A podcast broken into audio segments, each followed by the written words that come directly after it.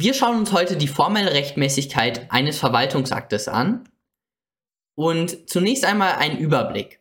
In der formellen Rechtmäßigkeit prüfen wir immer Zuständigkeit, Verfahren, Form.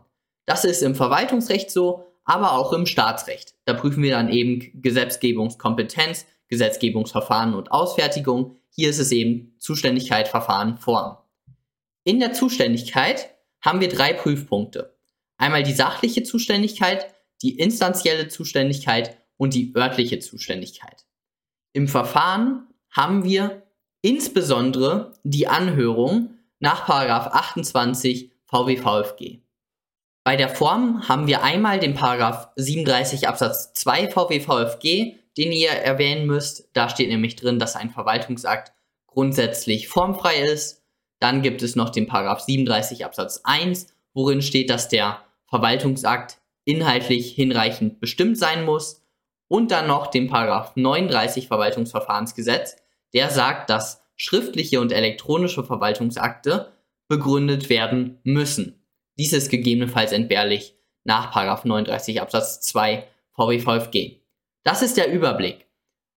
Eine Sache, auf die ich nochmal gesondert hinweisen möchte, ist, dass die Bekanntgabe, also 41 und 43 Verwaltungsverfahrensgesetz, nicht in die formelle Rechtmäßigkeit gehören.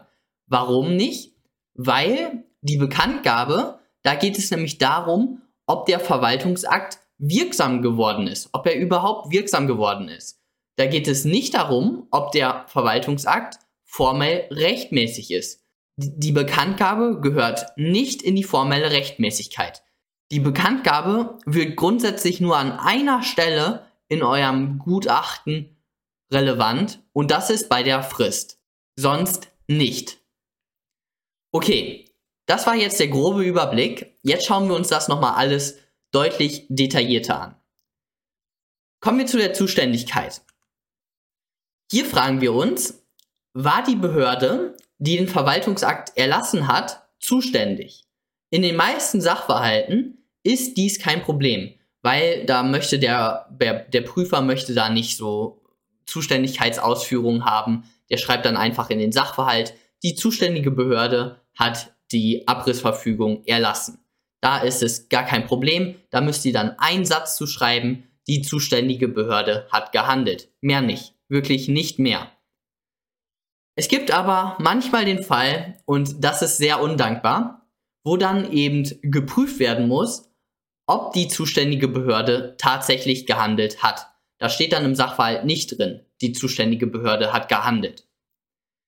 In diesen Fällen müssen wir auf die Suche gehen nach Zuständigkeitsnormen.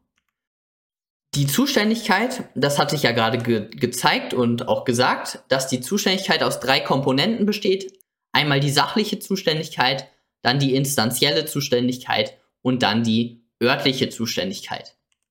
Bei der sachlichen Zuständigkeit, da geht es darum, war hier das Finanzministerium zuständig oder war doch das Landwirtschaftsministerium zuständig, beispielsweise. Also das sind komplett andere Ressorts. Bei der instanziellen Zuständigkeit geht es um die Ebene.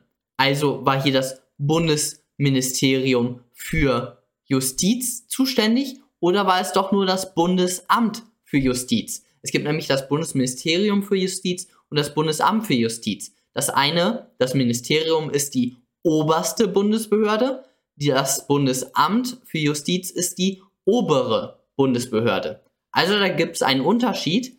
Da schauen wir bei der instanziellen Zuständigkeit, schauen wir auf die Ebene. Also beispielsweise die Kreisordnungsbehörde. Die Ordnungsbehörde wäre die sachliche Zuständigkeit. Wenn in der Norm steht die Kreisordnungsbehörde, dann haben wir sofort die sachliche und die instanzielle Zuständigkeit auf einen Schlag geklärt. Das ist nämlich auch noch ein Punkt, den ihr mitnehmen solltet. Sachlich und instanziell werden häufig zusammen geregelt. Deswegen schlage ich auch diesen Aufbau vor mit sachlich, instanziell und zum Schluss dann die örtliche Zuständigkeit. Bei der örtlichen Zuständigkeit, da ist es ganz wichtig, und das müsst ihr auch euch unbedingt merken, der Grundsatz ist, dass die örtliche Zuständigkeit sich nach 3 Verwaltungsverfahrensgesetz richtet. Okay, kommen wir jetzt zu ganz vielen Beispielen für die Zuständigkeit. Das Gewerbe des G mit Niederlassungen in München soll untersagt werden. Welche Behörde ist zuständig? Wir wissen oder wir müssen erstmal die Ermächtigungsgrundlage finden, weil Vorbehalt des Gesetzes die Behörde braucht für belastende Verwaltungsakte eine Rechtsgrundlage. Das ist hier der Paragraph 35 Gewerbeordnung. Darin steht, die Ausübung eines Gewerbes ist von der zuständigen Behörde ganz oder teilweise zu untersagen. Das steht im Paragraph 35.1 Gewerbeordnung. Jetzt hilft uns das ja nicht wirklich weiter, weil wir wollen ja gerade wissen, was ist denn jetzt die zuständige Behörde? Ist es das Ministerium oder ist es das Landratsamt? Das müssen wir erklären. Und jetzt wissen wir, dass die Gewerbeordnung ein Bundesgesetz ist.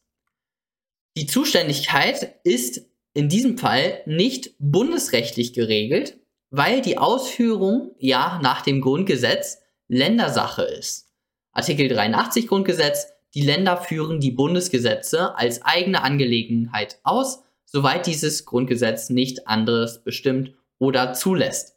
Das heißt, wir müssen uns in den landesrechtlichen Vorschriften näher umschauen.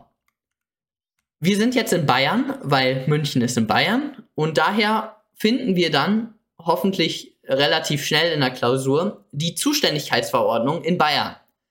Die Zuständigkeitsverordnung in Bayern ist super, weil ihr seht hier die Zuständigkeitsverordnung, da geht es im Teil 1 um die innere Verwaltung, Teil 2 ist Verkehr, Teil 3 ist Justiz und so weiter. Und dann sehen wir, oh, Teil 7 Gewerberecht, Teil 8 Wirtschaftsrecht, also hier so Teil 7, Teil 8 muss das ja wohl drinstehen, wer die zuständige Behörde ist. Also schaut man sich dann in der Klausur um und findet dann den Paragraph 37 Zuständigkeitsverordnung Bayern für Nummer 1 den Vollzug der Gewerbeordnung und der darauf beruhenden Rechtsverordnung, soweit in den folgenden Absätzen 2 bis 8 oder in anderen Rechtsvorschriften nichts anderes bestimmt ist, sind die Kreisverwaltungsbehörden zuständig. Okay, Kreisverwaltungsbehörden zuständig. So, jetzt haben wir schon mal eine Sache geklärt, weil wir wissen, die Kreisverwaltungsbehörden, das sind die Landratsämter. Und außerdem, und das ist jetzt mal ein bisschen off-topic jetzt von der Zuständigkeit, nur so als Anmerkung, wir wissen bei Kreisverwaltungsbehörden auch, dass das Landratsamt auf staatlicher Ebene dann gehandelt hat. Das ist relevant für die Passivlegitimation. Okay, das war nur so ein kleiner Einschub. Wir kommen wieder zurück wir wissen also, die Kreisverwaltungsbehörden sind zuständig. Artikel 37 Landkreisordnung sagt, das Landratsamt ist Kreisbehörde. Das habe ich gerade äh, schon gesagt. Man weiß, dass die Landratsämter Kreisbehörden sind. Das sagt der Artikel 37 Landkreisordnung nochmal. Und hier nochmal, soweit es rein staatliche Aufgaben, insbesondere die staatliche Aufsicht über die kreisangehörigen Gemeinden oder über sonstige Körperschaften, Stiftungen und Anstalten des öffentlichen Rechts wahrnimmt, ist es Staatsbehörde. Das ist dieser Zusatz mit Kreisverwaltungsbehörde. Wenn dann nämlich steht Kreisbehörde, dann handelte das Landratsamt auf der Gemeindeebene. Wenn da steht Kreisverwaltungsbehörde, dann handelt das Landratsamt auf staatlicher Ebene. Und das ist, wie gesagt, relevant für die Passivlegitimation. Aber okay, das soll uns nicht so weiter interessieren. Wir wissen jetzt also, Paragraph 37 Zuständigkeitsverordnung, wir wissen, dass das Landratsamt als Kreisverwaltungsbehörde zuständig wird. Jetzt müssen wir natürlich noch die örtliche Zuständigkeit finden und die steht jetzt im Paragraph 35 Absatz 7 Gewerbeordnung. Zuständig ist die Behörde, in deren Bezirk der Gewerbetreibende eine gewerbliche Niederlassung unterhält oder in den Fällen des Absatzes 2 oder 6 unterhalten will. Das heißt, wir müssen hier nach dem Bezirk gucken. Der Bezirk in München ist Oberbayern und das heißt, die, das Landratsamt in Oberbayern ist die zuständige Behörde. Und das ist eben das Landratsamt in München. Ihr seht, ich, da ist ganz viel rumgespringen über der Zuständigkeit. Also jetzt einmal von der Gewerbeordnung in die Zuständigkeitsverordnung, in dann die Landkreisordnung und so weiter und dann in Absatz 7 der Gewerbeordnung. Hoffentlich liest man soweit in der Klausur. Ihr seht also, wenn die Zuständigkeit problematisch ist, dann müsst ihr lesen und suchen in der Klausur. Kommen wir zu einem nächsten Beispiel, das Bayerische Versammlungsgesetz. Artikel 24 Bayerisches Versammlungsgesetz sagt, zuständige Behörden im Sinne dieses Gesetzes sind die Kreisverwaltungsbehörden. Okay. Das heißt, wenn beispielsweise die Auflösung einer Versammlung nach dem Bayerischen Versammlungsgesetz eben erlassen wird, dann ist die Kreisverwaltungsbehörde die zuständige Behörde. Wir wissen also die sachliche und instanzielle Zuständigkeit. Jetzt stellt sich noch die Frage, ja, wer ist denn jetzt örtlich zuständig? Und das richtet sich nach Artikel 3 Bayerisches Verwaltungsverfahrensgesetz. Das gleiche gilt auch bei, dem, bei der bundesrechtlichen Vorschrift, also Paragraph 3 Verwaltungsverfahrensgesetz. Weil der Paragraph 3 Verwaltungsverfahrensgesetz, das ist die Grundnorm für die örtliche Zuständigkeit. Und wenn es eben keine spezielle örtliche Zuständigkeitsvorschrift gibt, und die gibt es eben im Bayerischen Versammlungsgesetz nicht, dann richtet es sich wieder nach dem Allgemeinen Verwaltungsverfahrensgesetz, nach dem Verwaltungsrecht AT und im Verwaltungsrecht AT ist eben der Paragraph 3 für die örtliche Zuständigkeit die maßgebende Vorschrift. Und hier seht ihr jetzt den Paragraph 3 Verwaltungsverfahrensgesetz und den könnt ihr euch mal durchlesen. In der Klausur werdet ihr euch den durchlesen, wenn die örtliche Zuständigkeit problematisch ist. Äh, hier wäre es wahrscheinlich die Nummer 4, die einschlägig ist, beispielsweise bei der Auflösung einer Versammlung, nämlich in Angelegenheiten, bei denen sich die Zuständigkeit nicht aus Nummer 1 und 3 ergibt, ist die Behörde zuständig, örtlich zuständig, in deren Bezirk der Anlass für die Amtshandlung hervortritt. Das heißt, wenn die äh, Auflösung der Versammlung in München ist, dann ist es eben die, dann ist München im Bezirk Oberbayern. Das heißt, örtlich zuständig ist eben das Landratsamt in Oberbayern. Kommen wir jetzt zu meinem letzten Beispiel und wahrscheinlich auch mein Lieblingsbeispiel. Das ist nämlich jetzt das Bundesbeamtengesetz ein Teil des Verwaltungsrecht BT, besonderes Verwaltungsrecht, das Recht der Beamten. Wenn es darum geht, dass eine Person zum Beamten ernannt werden soll. Wer ist da zuständig? Artikel 60 Grundgesetz, ihr seht, es, das steht gar nicht im Bundesbeamtengesetz, sondern man muss, man muss die Norm im Grundgesetz eigentlich kennen. Steht drin, der Bundespräsident ernennt und entlässt die Bundesrichter, die Bundesbeamten, Bundesbeamtengesetz gilt natürlich für die Bundesbeamten, die Offiziere und Unteroffiziere, soweit gesetzlich nichts anderes bestimmt ist. Und Absatz 3 sagt, er kann diese Befugnisse auf andere Behörden übertragen. Jetzt fragt ihr euch, wie soll ich denn darauf kommen, auf, auf das Grundgesetz? Äh, ja, kann ich euch auch nicht wirklich was zu sagen. Jetzt in diesem speziellen Fall beim Bundesbeamtengesetz gibt es noch zum Glück den Paragraph 12 Bundesbeamtengesetz, der genau das gleiche sagt wie Artikel 60 Grundgesetz, nämlich dass der Bundespräsident oder die Bundespräsidentin eben diese Beamten ernennt. Okay, wenn ihr dann diese Hürde erklommen habt, also ihr wisst, der Bundespräsident ist die zuständige Behörde. Aber in der Realität ist es natürlich wieder etwas komplizierter, weil der Bundespräsident, der kann ja jetzt nicht jeden Bundesbeamten ernennen. Das heißt, das muss irgendwie anderer, anders geregelt werden. Und das haben wir ja auch gerade in Absatz 3 von Artikel 60 gesehen, dass der Bundespräsident eine Anordnung geben kann. Und es gibt die Anordnung des Bundespräsidenten über die Ernennung und Entlassung der Beamtinnen, der Beamten der Richterinnen und Richter des Bundes. Und darin steht in Artikel 1, ich übertrage die Ausübung des Rechtes zur Ernennung und Entlassung aller Beamten der Besoldungsgruppe A und so weiter. Das war ein langer Text, den habe ich jetzt hier abgekürzt. Die überträgt er an andere Personen.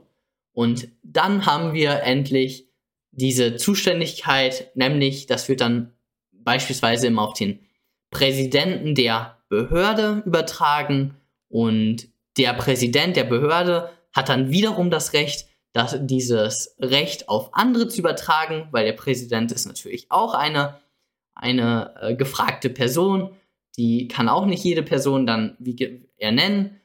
Und dann ist es eben so, dass dann meistens ein Abteilungsleiter oder was auch immer den Bundesbeamten ernennt. Okay, jetzt das zweite Beispiel im Bundesbeamtengesetz. Und das ist nämlich die Sache, die ich hervorheben wollte. Schauen wir uns mal den Paragraph 14 Bundesbeamtengesetz an. Absatz 1 sagt, die Ernennung ist mit Wirkung auch für, den, für die Vergangenheit zurückzunehmen, wenn sie durch Zwang, arglistige Täuschung oder Bestechung herbeigeführt wurde. Das heißt, wenn ich mit einer Pistole vor der Abteilungsleiterin stehe und sage, er nennt mich zum Beamten, du hast das Recht dazu und jetzt er nennt die mich tatsächlich zum Beamten, dann stellt sich doch die Frage, wer ist jetzt zuständig für die Rücknahme der Ernennung? Und das steht in Absatz 3 von Paragraph 14 Bundesbeamtengesetz. Also da müsst ihr einfach nur ein bisschen weiterlesen. Da kann man drauf kommen. Und da steht dann drin, die oberste Dienstbehörde nimmt die Ernennung innerhalb von sechs Monaten zurück, nachdem sie von ihr und dem Grund der Rücknahme Kenntnis erlangt hat. Okay. Jetzt fragt ihr euch, ihr, wer ist denn die oberste Bundesbehörde? Und das steht dann, wenn ihr im Inhaltsverzeichnis guckt, steht dann im Paragraph 3 drin Zuständigkeiten und im Paragraph 3 Bundesbeamtengesetz heißt es Absatz 1 oberste Dienstbehörde ist die oberste Behörde eines Dienstherrn, in deren Geschäftsbereich die Beamtin, äh, die Beamtin oder der Beamte ein Amt wahrnimmt. Ich denke, das ist klar geworden. Also bei Zuständigkeitsnormen, und das kann ich auch gar nicht so pauschalisieren sagen, das Wichtigste ist, was ihr mitnehmen solltet, ist, dass Paragraph 3 Verwaltungsverfahrensgesetz eben diese Grundnorm für die örtliche Zuständigkeit ist und bei der sachlichen Zuständigkeit, wenn ihr da nicht beispielsweise im Baurecht seid oder im Kommunalrecht, wo ihr meistens diese Norm kennt, weil das sind so Gebiete, die man, die man kennt im Verwaltungsrecht, die man auch in einer Vorlesung hört. Da, da kennt man meistens diese Zuständigkeitsnorm auch beispielsweise im Bayerischen Ver Versammlungsgesetz, da kennt man diese Norm. Aber wenn man sie nicht kennt, dann müsst ihr im Inhaltsverzeichnis nachschauen nach Zuständigkeiten und wenn dann da drin steht, aha, die zuständige Behörde macht das, dann müsst ihr gegebenenfalls im Landesgesetz nachschauen. Also das war dieses das erste Beispiel mit der Gewerbeordnung und so weiter. Das heißt, ihr müsst auf die Suche gehen. Mehr kann ich euch dazu auch nicht sagen. Mehr und konkreteres kann ich euch aber zum Verfahren mitgeben. Das Verfahren richtet sich nach dem Paragraphen 9 fortfolgende Verwaltungsverfahrensgesetz. Das ist das sogenannte nicht förmliche Verwaltungsverfahren. Das ist das, was in der Klausur vorkommt. Es gibt auch noch beispielsweise das Planfeststellungsverfahren und so weiter. Das ist aber alles weiter hinten in der Verwaltungsverfahren, im Verwaltungsverfahrensgesetz geregelt. Das ist auch nicht so klausurrelevant. Okay. Paragraph 9 fortfolgende ist wirklich das relevanteste. Und hier ist insbesondere immer dieser Paragraph 28, die Anhörung, ist mit Abstand das Wichtigste. Wenn ihr an Verfahren im Verwaltungsrecht denkt, denkt immer an die Anhörung. Paragraph 29, das ist die Akteneinsicht, die kann auch mal vorkommen. Dann gibt es noch den Paragraph 20 und den Paragraph 21 und den solltet ihr euch wirklich mal durchlesen. Paragraph 20 sind so ausgeschlossene Personen. Da darf dann eben nicht der, der Bruder darf eben keine Baugenehmigung erteilen. Und der Paragraph 21 Verwaltungsverfahrensgesetz, das ist die Befangenheitsregelung. Die solltet ihr wirklich unbedingt einmal durchlesen. Ist, sind lange Vorschriften, also zumindest der 20 ist lang, aber das schafft ihr. Also ist empfehlenswert, jedenfalls. Es gibt auch noch den Paragraph 24 Verwaltungsverfahrensgesetz, der kann auch mal vorkommen oder den solltet ihr zumindest mal gehört haben. Paragraph 24 sagt, das ist nämlich der Untersuchungsgrundsatz, dass die Behörde den Sachverhalt und die Tatsachen eben zu untersuchen hat. Das heißt, die Behörde muss halt schauen, aha, hier wird vergammeltes Fleisch in der Gaststätte ähm, wird ausgeteilt, wird ähm, gekocht, was auch immer. Ähm, da werden diese Lebensmittelstandards nicht eingehalten. Das muss die Behörde untersuchen und dann eben feststellen. Das sagt der Paragraph 24. Und auch noch wichtig, es kann auch spezialgesetzliche Verfahrensvorschriften geben. äh, beispielsweise der Paragraph 35 Gewerbeordnung, vor der Untersagung sollen nochmal ein paar Leute angehört werden, die Handwerkskammer oder so eine Genossenschaft, was auch immer, soll nochmal gehört werden und die zur Abgabe der Stellungnahme erforderlichen Unterlagen zu übersenden. Das ist natürlich eine Verfahrensvorschrift, dass die Behörde, die zuständige Behörde für die Untersagung, die soll eben nochmal die erforderlichen Unterlagen an die Handelskammer und so weiter senden. Das war so zu dem Verfahren. Wir schauen uns jetzt nochmal wirklich gesondert die Anhörung an, weil die ist wichtig. Anhörung bedeutet, die Gelegenheit zur Stellungnahme zu geben. Das heißt, die Gelegenheit reicht, es muss nicht tatsächlich eine Stellungnahme dann erfolgen. Er muss nur die Möglichkeit haben. Das ist wie bei den AGBs, das fällt mir jetzt gerade ein, wie bei den AGBs, ihr kennt das, äh, da kommen dann 80 Seiten AGBs, die liest sich natürlich kein Mensch durch, aber wenn ihr da zustimmt, dann sind die trotzdem wirksam eingebezogen worden, weil es reicht ja die Möglichkeit der Kenntnisnahme. Paragraph 305 Absatz 2 BGB. Es reicht die Möglichkeit der Kenntnisnahme, es muss nicht tatsächlich die Kenntnisnahme erfolgen. Genau. So, auch hier jetzt die Anhörung. Und bei der Anhörung, die ist wirklich relevant, schauen wir uns deswegen auch genauer an. Die Prüfreihenfolge ist die folgende. Ihr schaut zunächst einmal den Paragraph 28 Absatz 1 an. Nach dem Paragraph 28 Absatz 1 fragt man sich also, ist eine Anhörung erforderlich? Lesen wir einmal die Vorschrift. Bevor ein Verwaltungsakt erlassen wird, der in Rechte eines Beteiligten eingreift, ist diesem Gelegenheit zu geben, sich zu den für die Entscheidung erheblichen Tatsachen zu äußern. Okay, also wenn ein belastender Verwaltungsakt erlassen wird, der in Rechte eines Beteiligten eingreift, dann muss, diesem, e, dann muss dieser eben angehört werden. Das ist der erste Prüfungsschritt. Paragraph 28 Absatz 1. Voraussetzung also hier, ein Verwaltungsakt, der in Rechte eingreift, das sind insbesondere belastende Verwaltungsakte. Und dann des Beteiligten. Wer ist Beteiligter? Das regelt Paragraph 13 Verwaltungsverfahrensgesetz. Dann der zweite Schritt in unserer Prüfreihenfolge ist, ist die Anhörung möglicherweise entbehrlich? Das richtet sich nach Paragraph 28 Absatz 2. Der Paragraph 28 Absatz 2, den schauen wir uns gleich auch nochmal an. Von der Anhörung kann abgesehen werden, wenn bla bla bla. Also das ist eine wirklich wichtige Vorschrift. Der Absatz 2 ist super wichtig. Den müsst ihr kennen. Der Absatz 3 wiederum, da steht drin, eine Anhörung unterbleibt, wenn ihr ein zwingendes öffentliches Interesse entgegensteht. Da fällt mir nicht mal ein Beispielsfall zu ein. Ähm, also der Paragraph 28 Absatz 3, der ist wirklich eine Rarität, sehr, sehr selten, kaum klausurrelevant. Wenn ihr den anspricht, dann bitte nur in einem Satz. Dann sind wir schon hier in der Prüfungsreihenfolge. Nämlich halten wir, halten wir erstmal fest, wir haben jetzt also gesagt, ist eine Anhörung erforderlich und haben das geprüft. Ja, eine Anhörung ist erforderlich. War die Anhörung entbehrlich? Das prüfen wir im zweiten Schritt und sagen, ja, die Anhörung ist entbehrlich oder nein, die Anhörung ist nicht entbehrlich. Wenn die Anhörung entbehrlich ist, ja, dann sind wir durch. Dann sagen wir, es musste keine Anhörung erfolgen, äh, das Verfahren wurde eingehalten oder so. Das Verfahren ist rechtmäßig durchgeführt worden. Fertig. Wenn eine Anhörung erforderlich ist, nach 28 Absatz 1 und nicht entbehrlich nach 28 Absatz 2, dann müssen wir uns natürlich dann fragen, ist die Anhörung hier im Sachverhalt erfolgt? Wenn die Anhörung erfolgt ist, ja super, dann ist alles in Ordnung.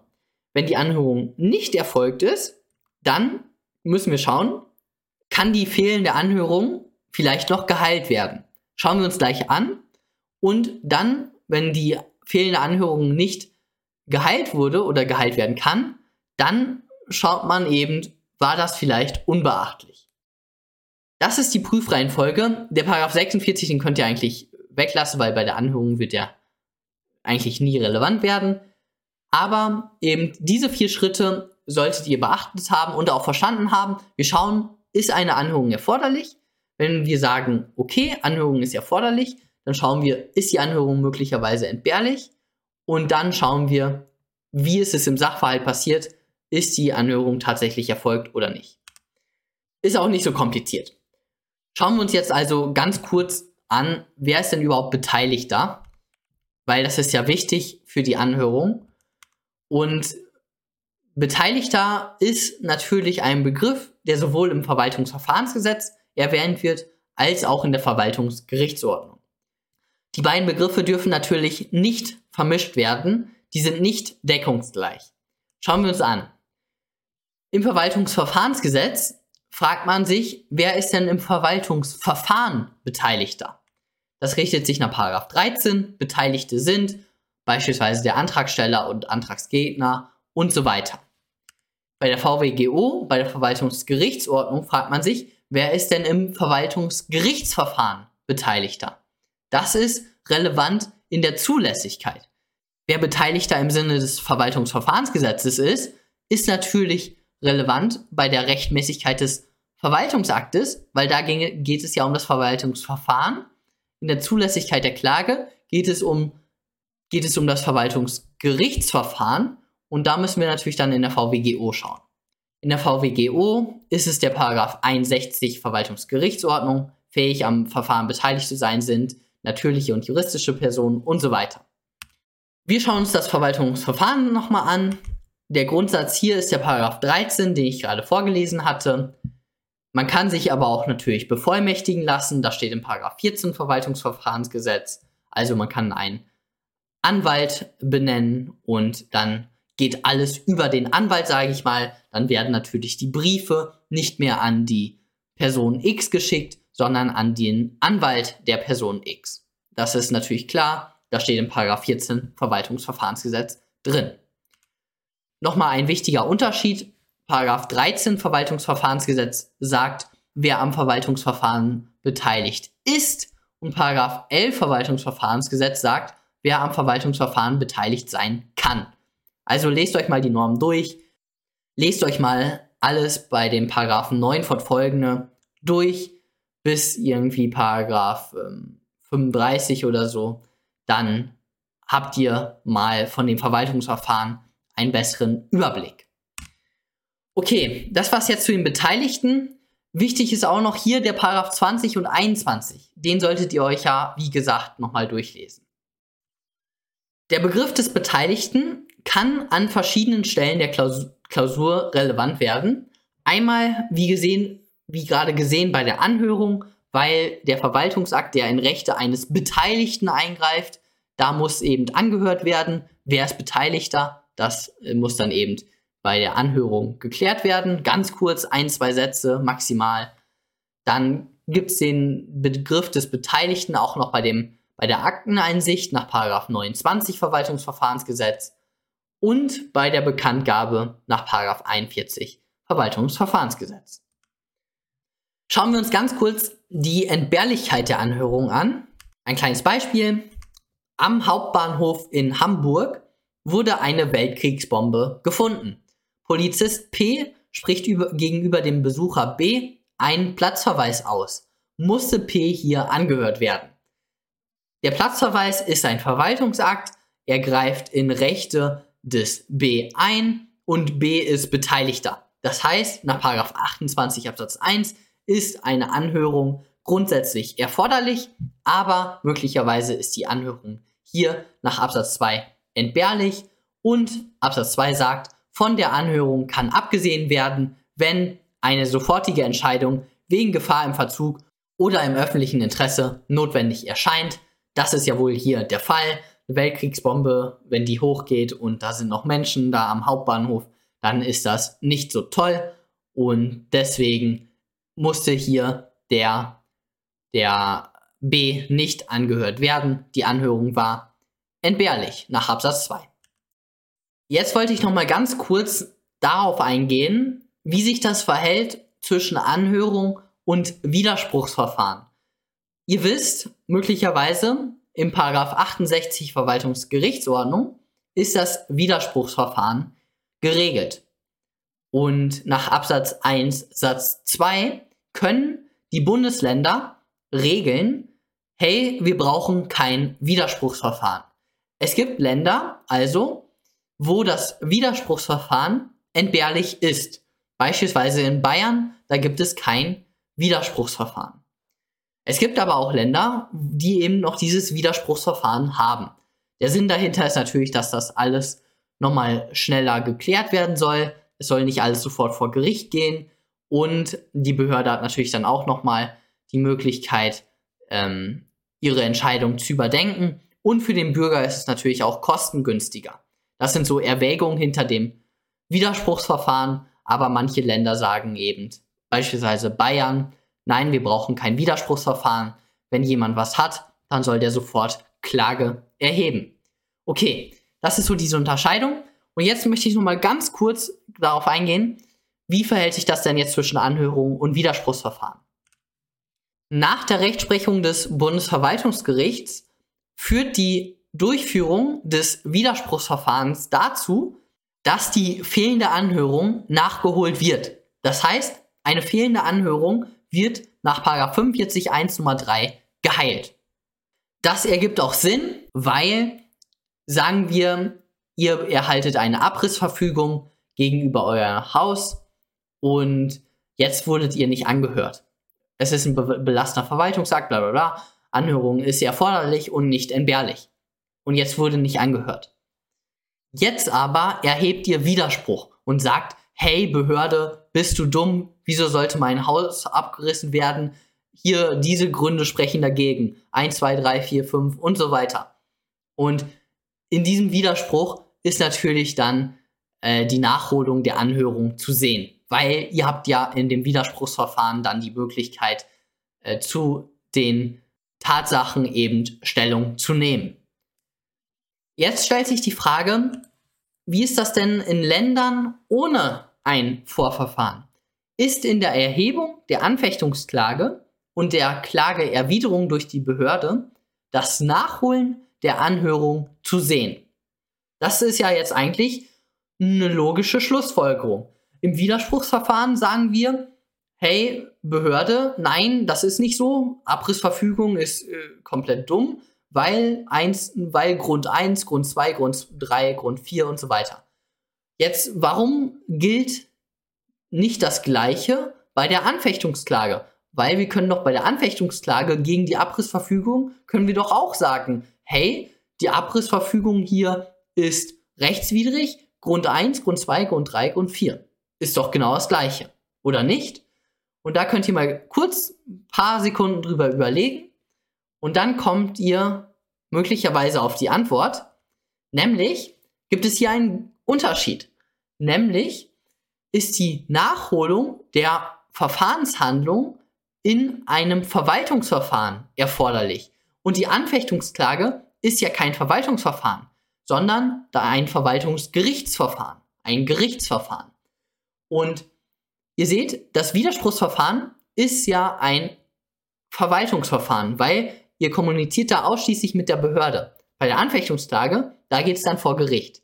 Das ist ein Verwaltungsgerichtsverfahren und deswegen ist die Anfechtungsklage, die Erhebung dieser, ist keine Nachholung der Anhörung. Also die fehlende Anhörung wird durch Erhebung der Anfechtungsklage nicht geheilt. Perfekt. Perfekt. Kommen wir dann zur Form. Wir sind fast durch. Zuständigkeit, Verfahren, Form. Bei der Form gilt einmal der Grundsatz nach 37 Absatz 2 Verwaltungsverfahrensgesetz. Der Verwaltungsakt kann auch mündlich erfolgen. Wenn der Polizist sagt, hey B, verlass den Hauptbahnhof, dann ist das ein Verwaltungsakt. Auch wenn er mündlich ergeht. Also Verwaltungsakt grundsätzlich formfrei. Ausnahmen kann es natürlich spezialgesetzlich geben. Das geht auf meine erste Verwaltungsrecht AT-Folge nochmal zurück. Das Verwaltungsrecht AT wird natürlich vom Verwaltungsrecht BT verdrängt. Wenn der Gesetzgeber sagt, hier im Asylgesetz, da soll was anderes gelten, ja, dann wird der Grundsatz im Verwaltungsrecht AT verdrängt. Paragraph 31 Absatz 1 Asylgesetz sagt, die Entscheidung des BAMF ergeht schriftlich. Okay, also hier muss eben ein Bescheid erteilt werden. Bescheid ist übrigens ein schriftlicher Verwaltungsakt. Das ist mir erst vor ein paar Monaten mal äh, klar geworden. Bescheid meint schriftlicher Verwaltungsakt, also ein Verwaltungsakt, wo die Schriftform gewählt wurde. Also ein Brief beispielsweise. Okay, dann die Begründung, Artikel 39 Absatz 1. Die Begründung muss nur gegeben werden bei schriftlichen oder elektronischen Verwaltungsakten. Das heißt, der Polizist am Hauptbahnhof, der muss nicht erklären, hey, ich erteile dir einen Platzverweis, weil wir hier gerade eine Bombe gefunden haben. Das kann er natürlich aus Bürgerfreundlichkeit machen, aber er muss es nicht. Bei einem mündlichen Verwaltungsakt besteht kein Begründungserfordernis. Das ist nochmal wichtig. Auch wichtig ist, dass die Begründung erstmal nach Absatz 2 entbehrlich sein kann und auch noch wichtig ist, dass eine unterlassene Begründung geheilt werden kann nach 45 Absatz 1 Nummer 2 Verwaltungsverfahrensgesetz. Dann muss der Verwaltungsakt noch inhaltlich bestimmt sein. Das steht in 37 Absatz 1 Verwaltungsverfahrensgesetz. Da, das ist klar. Okay. Dann kommt noch ein Hinweis von mir, den ich im Lehrbuch ganz hilfreich fand. Das kann mal in einer mündlichen Prüfung vorkommen. Was ist der Unterschied zwischen einem elektronischen Verwaltungsakt und einem vollständig automatisierten Verwaltungsakt? Der elektronische Verwaltungsakt nach 37 Absatz 2 Satz 1 Verwaltungsverfahrensgesetz, der wird in elektronischer Form erlassen. Also eine E-Mail wird verschickt, beispielsweise. Das wäre elektronische Form. Okay, also ein Verwaltungsakt per E-Mail gleich elektronischer Verwaltungsakt. Ein vollständig automatisierter Verwaltungsakt, der ist in 35a Verwaltungsverfahrensgesetz geregelt, das ist ein Verwaltungsakt, der vollständig durch automatische Einrichtung erlassen worden ist. Der Computer trifft hier also die Entscheidung. Ein Beispiel hierfür ist die Empfangsbestätigung beim Deutschen Patent- und Markenamt. Ihr stellt einen Antrag, dass eine Marke im Markenregister registriert werden soll. Jetzt stellt ihr diesen Antrag elektronisch, den kann man elektronisch stellen. Der Antrag geht ein im Netzwerk des Deutschen Patent- und Markenamtes und dann wird automatisch eine Empfangsbestätigung erstellt. Hey, super, Ihr Antrag äh, auf eine Markenregistrierung ist bei uns eingegangen und super, wir prüfen das, was weiß ich, was da drin steht. Und dann wird dieses vom Computer erstellte Dokument wird dann in Schriftform, also per Brief, wird das dann an die Adresse desjenigen, der eben den Antrag gestellt hat, geschickt. Das wäre eben ein Beispiel für einen vollständig automatisierten Verwaltungsakt. Kleiner Hinweis natürlich von mir, wenn ihr jetzt ganz genau seid, dann ist das natürlich kein gutes Beispiel, weil das Verwaltungsverfahrensgesetz gilt beim Deutschen Patent- und Markenamt nicht. Das steht im Anwendungsbereich des Verwaltungsverfahrensgesetzes drin. Paragraph 1 oder 2 Verwaltungsverfahrensgesetz, da steht in Nummer 3 meine ich irgendwie drin, dass eben die Verfahren vom deutschen Patent- und Markenamt da ausgenommen sind. Perfekt. Jetzt wollte ich nochmal, ähm, hier könnt ihr das euch nochmal durchlesen. Das ist nochmal der Unterschied zwischen, wann benutze ich das Verwaltungsverfahrensgesetz, wann benutze ich das Landesverwaltungsverfahrensgesetz. Jetzt nochmal ganz kurz, ihr seht, wo verorten wir das alles mit der formellen Rechtmäßigkeit? Und Ihr seht hier den Aufbau der Begründetheit einer Anfechtungsklage. Und das ist der Aufbau der Begründetheit einer Anfechtungsklage. Zunächst einmal die Passivlegitimation, wer ist überhaupt zu verklagen? Und dann, das empfehle ich euch wirklich. Darauf möchte ich nochmal eingehen. Ihr stellt zunächst einmal die Ermächtigungsgrundlage fest. Manche machen das nämlich erst hier, finde ich nicht gut. Weil, wenn ihr das hier macht, aus dieser Ermächtigungsgrundlage können sich schon Folgen für die formelle Rechtmäßigkeit ergeben. Ihr habt ja gesehen, zum Beispiel der Paragraph 35 Gewerbeordnung, wenn ihr den hier schon festgestellt habt, dann könnt ihr dann in Absatz 7, könnt ihr dann schon was für die Zuständigkeit entnehmen. Also eben aus dieser Ermächtigungsgrundlage, wenn ihr die voranzieht, dann hat das eben Vorteile für später. Meiner Meinung nach. Deswegen mache ich es immer so, machen viele so, ich würde sogar sagen, machen die meisten so. Aber manche andere machen das eben halt später. Ist auch vertretbar, klar. Aber ich würde es so machen. Okay. Äh, hier gibt es dann noch dieses kleine Problem mit, ist eine Rechtsgrundlage bei der Leistungsverwaltung erforderlich? Nein, es ist nicht. Vorbehalt des Gesetzes nur, wenn man eingreift. Ihr kennt das Problem aus meinem vorherigen Video, eines meiner vorherigen Videos. Genau. Dann, und das ist nochmal eine ganz große Klammer, müsst ihr euch hier vordenken, gegebenenfalls prüft man die Rechtmäßigkeit der Ermächtigungsgrundlage noch. Also insbesondere bei fiktiven Gesetzen und bei Anlegungen im Sachverhalt. Wenn im Sachverhalt steht, hallo, ist dieses Gesetz denn überhaupt wirklich verfassungsgemäß? Dann müsst ihr das natürlich hier so als Zwischenschritt prüfen. Ansonsten könnt ihr das weglassen. Das ist wirklich sehr selten, dass man das machen muss. Ist mir noch nie vorgekommen, dass ich das machen musste. Und ich mache schon ein paar Jahre Jura. Okay. Und dann kommt eben diese Rechtmäßigkeit des Verwaltungsaktes. Wieso kommt die? Weil im Paragraph 113 Absatz 1 Satz 1 VWGO steht, soweit der Verwaltungsakt rechtswidrig war und der, äh, der Kläger dadurch in seinen Rechten verletzt worden ist. Daraus leitet sich, leitet sich ab, Rechtmäßigkeit des Verwaltungsakts muss geprüft werden und dann die subjektive Rechtsverletzung. Und hier prüft ihr dann eben das, was wir in diesem Video besprochen haben, was deutlich länger ging, als ich gedacht hatte. Genau, äh, warum interessiert uns das? Der rechtswidrige Verwaltungsakt ist eben anfechtbar mit der Anfechtungsklage.